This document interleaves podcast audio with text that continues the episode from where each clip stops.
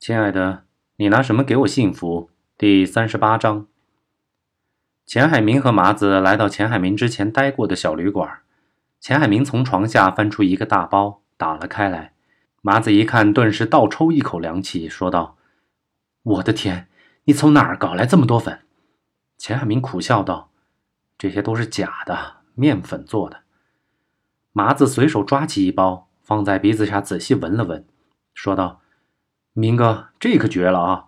除了酸味烧呛之外，还真分不出什么差别。”钱海明叹口气道：“本来是为了蒙骗王四眼那个老东西的，可他压根儿就没想过和我交易，完全就是想置我于死地。”说罢冷哼一声，接着道：“要不是我多了个心眼儿，哪儿还有命在这儿跟你说话？”麻子闻言望向钱海明，只见他的眼神很是奇怪，像是要看透自己一样。麻子头皮一阵发麻，但还是镇定地说：“现在怎么办？”拿这些东西去找王二换人，这已经是我唯一能想到的办法了。那我怎么办？他可是说过只让你一个人去的。北区农机厂早已荒废多时了吧？里边破败不堪。你这样，你找个角落翻进去，迅速摸清楚他们的位置，然后等我的信号，见机行事。也只能这样了。王四眼的突然晕倒。吓了张天一跳，医护人员赶紧冲过来抢救，检查过之后才松了口气，原来只是激动过度晕厥了。等王四眼被送上救护车之后，张天这才想起来给队里报告：“喂，李队，啊，我是张天，这边的事情大致弄清楚了，确实和我们想的一样，和钱海明、赵德利都有关系，而且还牵扯到了台湾的黑帮。这个案子估计得上报省厅了。”需要跨省支援，我现在就安排警力堵截各个出城通道。你继续排查，有情况及时汇报。是。张天挂断电话，问道：“小吴在？杨德堂找到了没？还没呢。兔崽子跑哪儿去了？”正说着，却看见杨德堂跑了进来，上气不接下气：“张队，我……”杨德堂还没有开始说话，就剧烈咳嗽起来。张天忙道：“别急，别急，别急。”坐下，慢慢说。杨德堂坐了下来，喘了一会儿，才说道：“我刚才被台湾人绑架了。”张天闻言一惊：“绑架了？那你怎么跑掉的？”我之前一直在对面观景台盯梢，后来房子里边就来了一个人，我看不清楚在干嘛，就想下去走近看看，可不想才转身就被两个人控制住了，枪给缴了，手机也给砸了。说着，一个警察递过水来，杨德堂一饮而尽，接着道。我被绑在这儿，后来就听见了下边有枪声，看着我的两个人，其中一个说下去看看，但一去就没有回来，另一个拖着我就跑。后来看见满大街都是警察，这才丢下我就跑了。我叫了半天，好容易才有一个人路过，帮我解了绳子，我就赶紧赶过来了。张天闻言掏出对讲机道：“请各单位注意，我是张天，我是张天，我现在要求以四季园为中心，半径五公里设置卡点，严格排查。”主要盯防外地口音的男子，请巡警大队予以支持。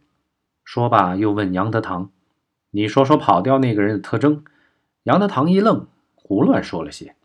张天刚想用对讲机来报告这些特征，但马上停了下来，翻出了相机看了看，突然指着杨德堂问道：“你说的是不是这个人？”杨德堂心里一惊。他只是胡乱说了些特征，可没想到自己潜意识里记得最清楚的，却是死在自己面前的这个家伙。此时说了出来，可没想到张天竟会这么快便发现了尸体，只好说道：“对对对对对，没错，就是他。那胡闹，这人就死在这儿，怎么可能拖着你跑出去？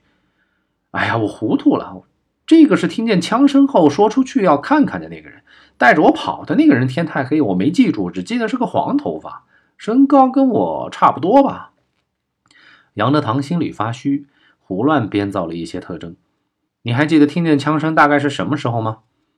杨德堂想了想，说道：“大概晚上十点多，快十一点了吧。”张天点头道：“不怪你，不怪你。现在和平年代了，咱们平常也就是碰见一些小毛贼，哪见过这种阵势？你先回局里休息休息吧，别回家啊，兴许还有任务呢。”杨德堂答应着。便匆匆走了。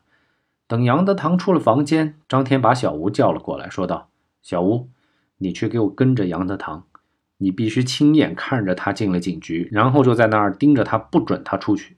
如果他没有回去，马上就把他抓了，明白吗？”小吴听得一头雾水，还想问张天。张天急道：“哎，我说你这人磨叽个啥呀？我的命令你没听清楚吗？人都走远了，你还不赶紧给我跟着去？”小吴快步追了出去。张天拖着下巴，仔细翻看手中的记录。记录上赫然写着，竹林发现的男尸死亡时间为下午两点到五点左右。李自省用刀抵着郭一成的后背，不时推一把他，催促他走快一些。郭一成道：“你就催吧，啊，待会儿警察看见咱们俩，不上来盘问才怪呢。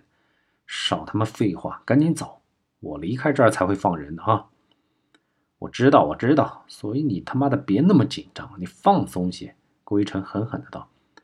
李自省一愣，说道：“妈的，我说了算还是你说了算？”郭一成闻言干脆停下脚步，转身往回走。“那我们还是回去得了，像你这样绝对过不了关。”李自省急道：“停下！你再走，我捅死你！”郭一成脚步一缓，但是还是咬牙没有停下，说道：“有种你他妈杀了我！”警察来了，你也逃不了。李自省追上来，扯住郭一成，用刀抵住他的脖子，说道：“你真不怕死？”“怕，但是我更希望我老婆安全，这是你保证过的。”李自省闻言，口气软了下来，说道：“那你说我们现在该怎么办？”“很简单啊，我们就肩并肩走出去，但是你必须放松点李自省点点头，把刀子收了起来，说道：“反正你媳妇儿还在我们手里。”不怕你跑了，把你的刀扔了，你算老几？万一出去的时候警察搜身怎么办？李自省一想也是，虽然一万个不情愿，但还是只得将刀子扔掉。两个人一块儿来到路口，果然有警察在盘查进出城中村的人。见到他们俩后，便示意他们上前接受检查。郭一成对李自省悄悄说道：“待会儿问话我来回答，你跟着答应就行了。”再说一次，别紧张啊！你们俩是干什么的？都是村里的人，肚子饿了，我们出来吃烧烤。住在哪一栋？郭一成一惊，没想到警察会问这个问题。刚想胡说，却听一个警察道：“嘿，刚才不是见过你吗？”这话却是对着李自省说的。